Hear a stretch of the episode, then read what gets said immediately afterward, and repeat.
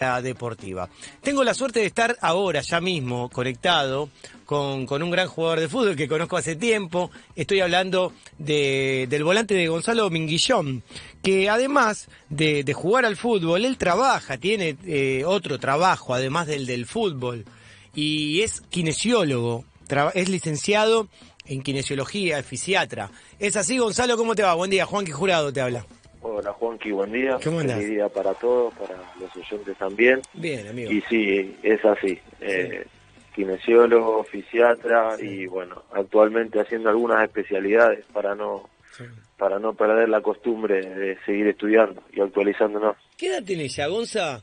39. 39, qué vigencia, cómo te gusta. cumplido. Y me encanta que, que- que tengas esa, jer- esa jerarquía, esa experiencia y que obviamente estés con esas ganas.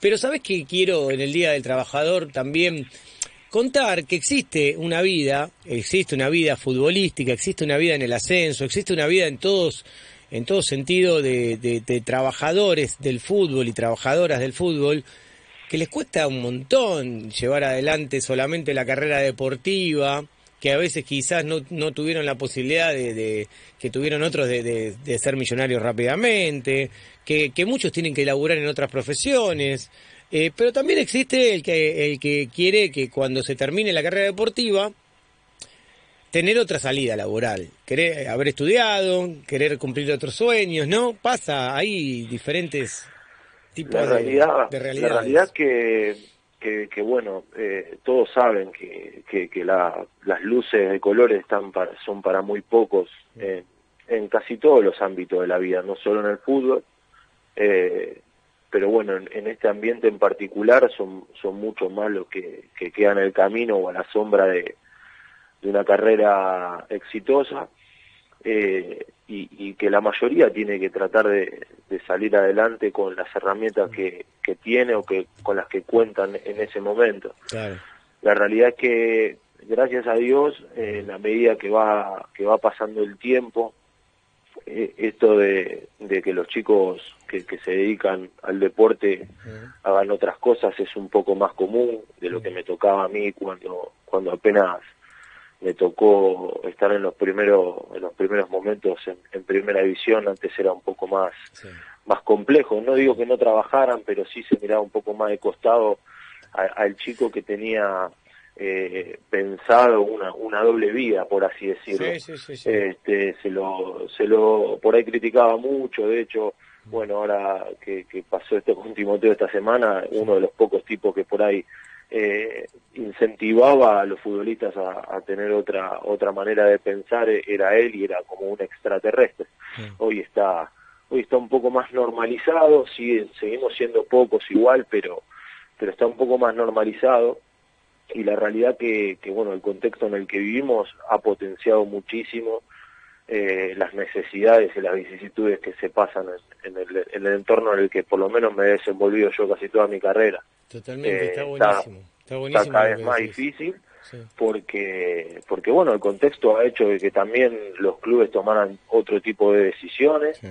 eh, con respecto a sus economías y eso afecta directamente a los trabajadores del fútbol que somos bueno los, los futbolistas Sí, cuerpo médico cuerpo técnico se paga menos eh, el, el acceso por ahí eh, es un poco más complejo se necesitan de personas para poder meterte en, en el ruedo Mm. y, y bueno nada se está haciendo muy complicado Sí, eh, pero sí. bueno lo- Ah, yo ah. siempre trato perdón trato de, de las personas o los jugadores que yo tengo al lado mis compañeros o a los que puedo tratar de influir de- les trato de contar que a mí eh, el hecho de haber eh, estudiado otra cosa me, me permitió no solo apasionarme por otra cosa que está bueno muy bueno Sí. sino que también me permitió conocer otro tipo de miradas y otro punto de vista por conocer otro tipo de gente.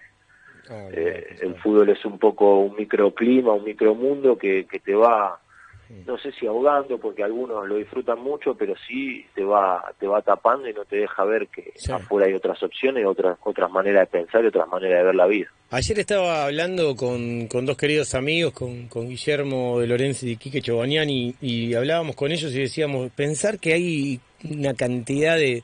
Hay algo que no se piensa, que no está instalado, que es que quizás el 95% de los jugadores nunca van a poder vivir del fútbol, nunca van a poder salir campeones, ¿viste? También, porque está esa sensación de que creemos, como está tan instalado el fútbol, el, fútbol de las luces, el que dijiste vos, nos pensamos que es lo único que existe.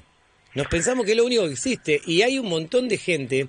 No, yo conozco en el ascenso, no hay nadie que pueda vivir prácticamente del sueldo de un jugador. Ayer un querido, ahora lo, después dentro de un rato yo lo, yo lo voy a comentar, un querido periodista, un gran periodista, hizo un informe acerca de lo que está sucediendo con glorias del deporte argentino que hicieron grandes a los clubes y no tienen para morfar.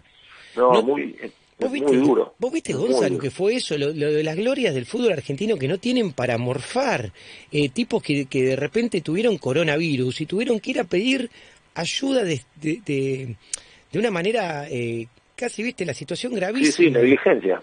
Eh, eh, es, es, es, tremendo. Agremiados, ah, yo qué sé, la verdad que yo no entiendo, no entiendo la posición de agremiados en esto, que sé que, que, que, obviamente están para defender a los jugadores, no tienen obra social, no hay viven con una jubilación mínima y no estamos hablando de tipos, son tipos que hicieron grandes a los clubes. Cuando, si vos sos pibe, sos piba y estás escuchando este programa, tenés que saber que tu club es grande por esos tipos, que, que no ganaban un mango en esa época y están fusilados hoy.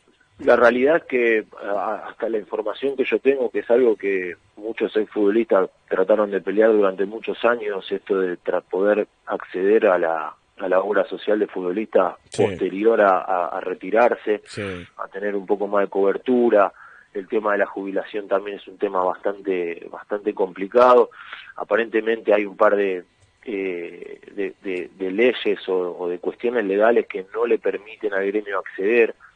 Eh, pero bueno, la realidad es que en algún momento AFA y, y agremiados deberían tratar de sentarse con, no sé, con el que corresponda, con la, con la entidad gubernamental que corresponda para intentar por lo menos acercarse un poco más a, todas esas situaciones. La realidad que nosotros ahora, por ejemplo, contamos con un fondo de, retiro por única vez que ayuda, obviamente ayuda, por lo menos a nosotros los que vivimos del ascenso por única vez nos ayuda, no es Salvador, pero bueno, la realidad es que eh, en, un contexto en el país como el que estamos nosotros, no tener eh, acceso a, salud es, eh, es, muy grave, es muy difícil. Eh, entiendo que el sistema nuestro está saturado, estaba saturado antes de la pandemia y ahora está peor, pero, pero bueno, nada, la realidad es que hay que intentar en algún momento modificar estas cosas porque es, tristísimo, sobre todo no solo por la salud eh, eh, física, por así decirlo, sino también la salud mental. Este, nosotros estamos viendo que cada vez hay, hay chicos más chicos que sufren eh, situaciones en el día a día que no, que no nos pasaban o que nos pasaban y no nos dábamos cuenta.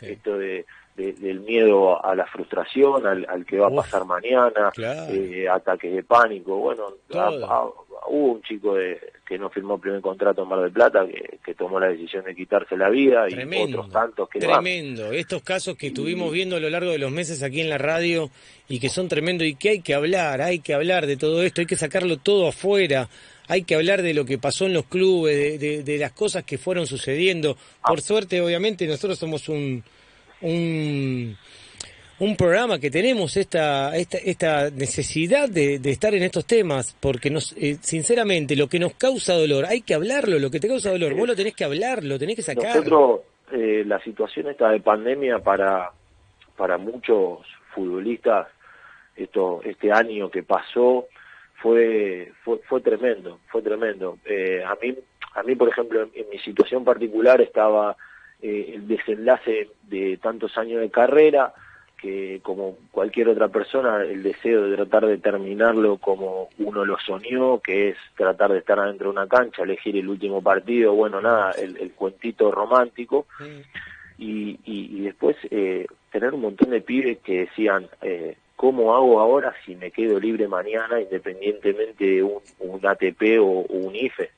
O sea, chicos que se encontraron con la realidad de que por ahí eh, no iban a tener que salir de una pandemia en un contexto laboral súper súper, súper destruido, en un país destruido, a buscar trabajo de algo que no hicieron nunca. Totalmente, totalmente. Entonces, ansiedad, ataque, ataque de pánico, eh, situaciones totalmente nuevas, eh, a esto sumale no poder gastar energía nada, yo hablo de lo, de lo que yo sé, por, lo, por lo que viví, Porque lo que, viviste, por la experiencia que tenés. Además, eh, vos sos eh, kinesiólogo, fisiatra, estás, eh, ¿tenés consultorio? ¿Qué, cómo es que llevas adelante la profesión? La realidad que hasta hace, hasta antes de la pandemia estuve trabajando en, alguna, en algunos eh, consultorios clínicas ah, para, para obras sociales y a partir de esto de la pandemia... Eh, todos estos miedos que yo tuve los traté de tomar para, para acción y me, largué solo en un consultorio a alquilar porque aparte de, bueno, de fisioterapeuta estoy terminando la osteopatía, así que uh, en, el consultorio, buenísimo. en el consultorio estoy haciendo más osteopatía y posturoterapia que por ahí kinesiología convencional. Entonces me largué, me largué en la pandemia a alquilar un consultorio, así que estoy atendiendo solo ahí por ahora. Claro. Este, y ¿Acá en Ciudad de Buenos Aires lo haces? Sí, en Boedo, en la ah, zona de Boedo. En la zona de... Bueno, entonces eh, te podemos seguir en las redes sociales, obviamente. Sí, cuando cuando quieran, lo que necesiten a disposición. y, bueno, nada. Un osteópata, este un fisiatra, un kinesiólogo, ¿no? Algo que te hace... Yo te juro, yo hace tres años que... No, más, más de tres años, ¿qué estoy diciendo? Tres años que hago elongación, pero... Debe hacer eh, seis, siete años, no sé, me acuerdo en una carrera que corrí de, de la empresa Reebok, ¿viste? En el año 2000 y pico conocí a, a un muchacho, Marcelo Mesina, que es eh, osteópata. Sí, lo conozco. ¿Lo conoces a Marcelo? Conozco a Marcelo. Marce, y, y, trabaja en el Hospital Méndez. Trabaja en el Hospital Méndez, exactamente. Bueno, es, él es mi kinesiólogo y voy seguido, obviamente, a verlo. y, nos escucha acá en la radio, nos está escuchando, te está escuchando a vos también. Bueno, hay que mandarle un beso. Le mandamos un beso. No se acuerda, pero me atendió y, y, cómo te, un gran profesional. A mí me curó la fascitis plantal, ¿eh? tremendo, un crack, pero crack de verdad. ¿eh? tremendo yo he ido por alguna pubalgia cuando, uh, cuando estaba en comunicaciones, cuando recién empezaba a estudiar kinesiología. Mira qué bueno. Bueno, un día, Gonza, cuando esto esté tranquilo, cuando esto esté mejor, nos vamos a juntar con Marcelo y con vos a comer un asado, seguramente. Porque la vida se trata también de buenos momentos y de, disfrutarlos. Tal cual, y ahora más que nunca nos damos cuenta de que hay que vivir y no sobrevivir. Este, la realidad es que eh, van pasando cosas todos los días en donde vos te das cuenta de que yo eh, estoy súper empático con los profesionales de la salud, súper empático con las medidas de, cuidar, sobre todo al de al lado, primero y principal, ser respetuoso por, por lo que le puede pasar al de al lado, pero también entiendo de que nosotros tenemos que tratar de dejar de privarnos de algunas, algunas cosas que son para mí esenciales, que el abrazo de una mamá, el, el comerte un un plato de fideo de tu vieja, en ir a ir a, ver a un amigo, eh, teniendo los cuidados necesarios, pero, pero bueno, no sé, a mí me pasó la semana pasada que mi mamá tuvo un, un problema de salud y tuvo que estar internada dos días y me la sacaron de la mano en la puerta de la clínica y no la vi por dos días hasta que la, hasta que le dieron el alta. Fueron dos días no saber si le iba a volver a ver. Esto es, parte de las decisiones que uno toma. Si vos querés eh, ver a la gente querida, tenés que no juntarte con nadie y ver a la gente querida. Tal cual. esto este, es, es decidir no me gusta. No puedes hacer todo, ¿viste? No puedes hacer todo. Pero si vos te cuidas y estás con la gente querida, ¿Qué, elegís? Bueno, acá son prioridades, lo urgente y lo importante, lo que siempre está. Eh, Gonza, querido, la verdad es un placer hablar con vos. Eh, te, mando un gran abrazo en el Día del Trabajador, como futbolista, como kinesiólogo, y que sea extenso a todos los trabajadores del ascenso, del fútbol del ascenso, del fútbol de primera, a todos los trabajadores del fútbol del interior, a las trabajadoras que tienen, a las mujeres que le tienen que, que, la están luchando un montón, que el fútbol todavía no es profesional, es semi-profesional y faltan un montón de cosas para ganar, y viste, y es tremendo lo que viven. Sí, que hay que apuntalar, hay que apuntalar el, fútbol femenino, hay que apuntalarlo porque porque yo creo que nos va nos va a terminar de ayudar a todos, Tal cual. terminar de no solo de, de potenciar lo que es lo deportivo, sino lo que es la, la cabeza. Eh, nos va a terminar de ayudar a, abrirle la cabeza a un montón de gente, así que hay que apuntalar a las chicas. y además hay una cosa, va a generar un montón de fuentes de laburo y necesitamos laburo. En el Día del Trabajador exigimos laburo, trabajo, tenemos que generar trabajo entre todas y entre todos. El fútbol produce para tirar manteca para el techo. ¿Viste? Que no se hagan lo vivo porque hay para. Se quieren quedar todos cuatro o cinco tipos con toda la torta, eso es así siempre, eso es así siempre. Che, Gonza, escuchame una cosa, antes que te vaya, decime... Cuando estabas en Sacachispa, Sí. ¿Qué, superhéroe eras vos cuando salían con la careta? Spider-Man. Vos eras Spider-Man. ¿Viste? Porque escucha, cuando salían los jugadores de Sacachispa, salían con las caretas. Yo digo, ¿quién carajo estará atrás de Spider-Man? Era, Spider era el, que, el que menos se el que menos se notara, por la duda, por la vergüenza que me daba el que más tapado estaba era yo. Sabés que sos un crack. Ay, me muero. Sabés que no sabía qué superhéroe era vos, porque yo, viste, estaba Hulk, estaba Thor, estaba Spider-Man, estaban todos. Digo, ¿qué, qué superhéroe será? Me quería hacer el pibito, porque Peter Parker siempre es el más joven. y porque Peter Parker es, adolescente, es adolescente. quería ser el, pendejo. Bueno, pero vos ya lo pasaste. ¿eh? Bienvenido a los 40, se viene la crisis, amigo. Ya te viene, sí, ya la vengo. ¿Sabes la que la sufrí yo? no te imaginas lo que sufrí la de los 40. Cuídate mucho, Gonzalo. Cuídense mucho y feliz día. Gracias. Feliz día, aguante, aguante Gonzalo Minguillón, un gran jugador de fútbol, eh, también es kinesiólogo en el Día del Trabajador, hablando cuestiones de trabajadores. Y por supuesto, en el final de la nota de Veló, que cuando jugaba para Sacachispa y salían con las caretas los superhéroes a la cancha para darle la alegría a las pibas y a los pibes, él era Spider-Man.